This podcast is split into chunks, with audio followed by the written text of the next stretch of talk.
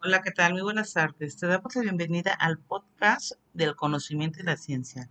Es una producción de la materia de seminario de investigación de la maestría en docencia y evaluación educativa de la Universidad de Jalapa. Mi nombre es América Guillén Montiel, soy licenciada en administración y cuento con una maestría en alta dirección.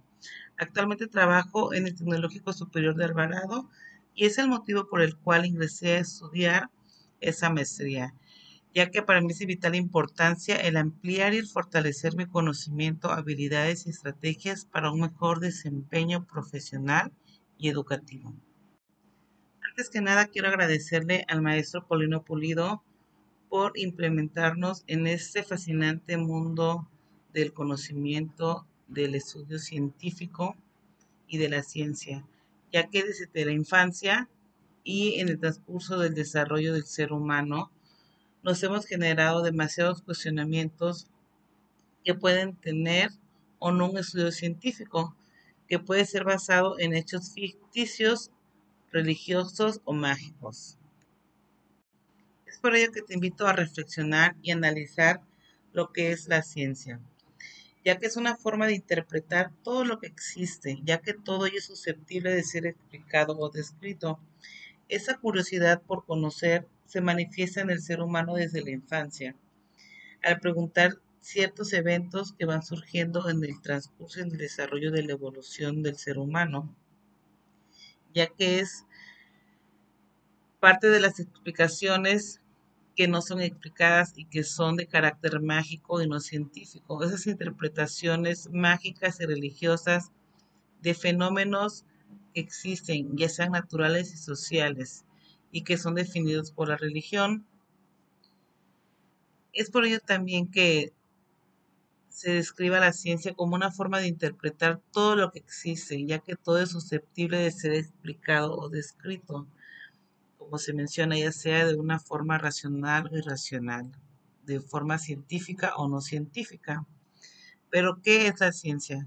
Como diversos autores la mencionan, pero coincidiendo con Tamayo y Tamayo, sostienen que la ciencia es un conjunto de conocimientos racionales, ciertos y probables, obtenidos metódicamente, sistematizadamente y verificables, ya que hacen referencia a objetos de una misma naturaleza, permitiendo su prevención y transformando la realidad en beneficio de la sociedad.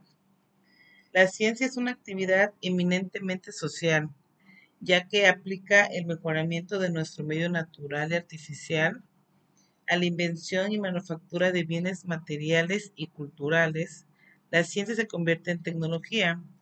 Y una de sus características principales son que es fáctica, ya que es formal y es basada en hechos reales, trasciende de los hechos, es analítica, ya que entiende sus componentes y sus elementos el uno a uno que lo componen en toda su totalidad y sus interconexiones. Es especializada ya que aborda problemas específicos, es clara y precisa en sus resultados. Y como conocimiento podemos comprender que es un proceso intelectual por el cual se establece una relación entre quien conoce, que es el actor, y el objeto conocido, que es lo que se desea conocer. Tal actitud permite la internalización del objeto del conocimiento por el actor, quien adquiere la certeza de la existencia del mismo.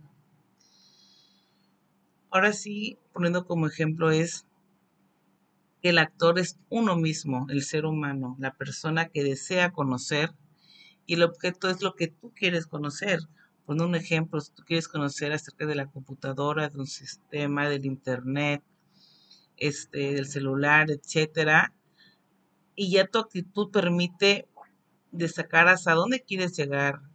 Ahora sí, uno tiene la responsabilidad, la autonomía, la responsabilidad y las ganas de saber hasta dónde quieres adentrarte en ese conocimiento, ya que el ser humano siempre está en constante búsqueda del conocer en todo el mundo que lo rodea, sus leyes, sus sentidos, su devenir ya que cada quien tiene sus intereses personales, que es lo que va construyendo el conocimiento de aquello que a uno le interesa. Y es por eso que en ese proceso se van generando esos modelos para dotar al individuo de las características de lo que ellos desean conocer. La Rose dice que el conocimiento es acción y efecto de conocer, esa facultad de comprender y de conocer. Es el misterio del amor que se escapa al conocimiento. Y sus características son que son de índole personal, que reside en la persona, en uno mismo, que es el quien asimila el resultado de la propia experiencia, del conocer.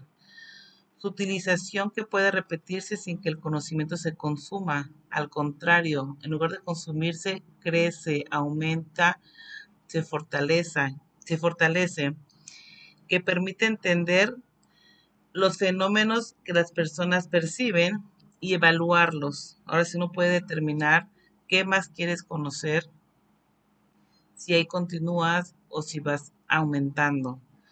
Y sirve de guía de acción para las personas. Hay diversos tipos de conocimientos.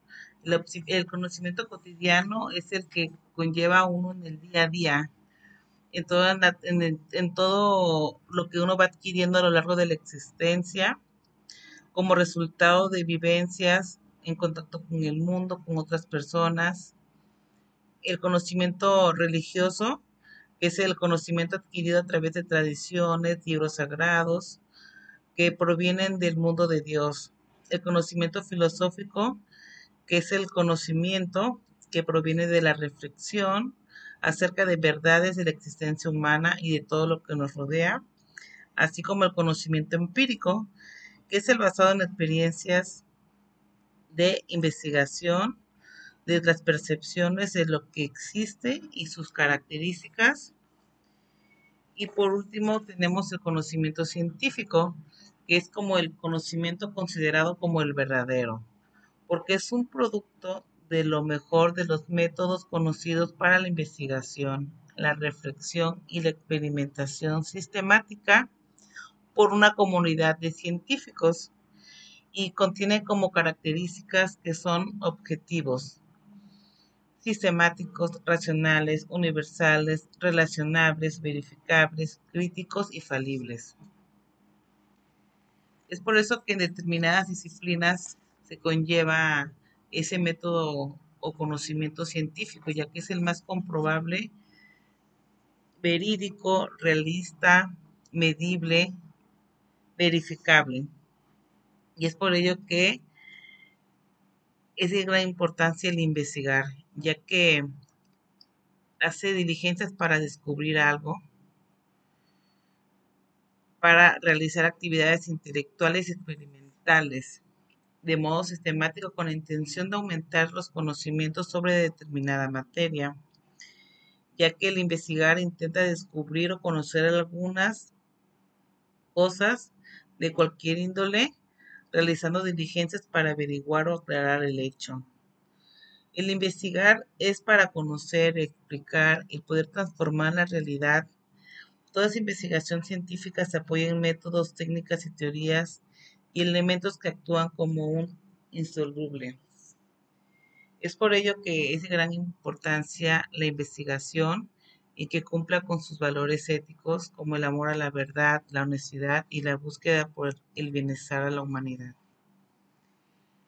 Es por ello que los invito a adentrarse en ese maravilloso mundo del conocimiento, de la ciencia, de la investigación, para siempre seguir adquiriendo nuevos conocimientos, nuevas habilidades, estrategias, que nunca se quite ese amor por seguir aprendiendo, por el interesarse en adquirir nuevos conocimientos y habilidades que te permitan un mejor desarrollo tanto personal como profesional y sobre todo social, ya que en ese mundo tan cambiante es de gran importancia que uno se emerja en este fascinante mundo del saber.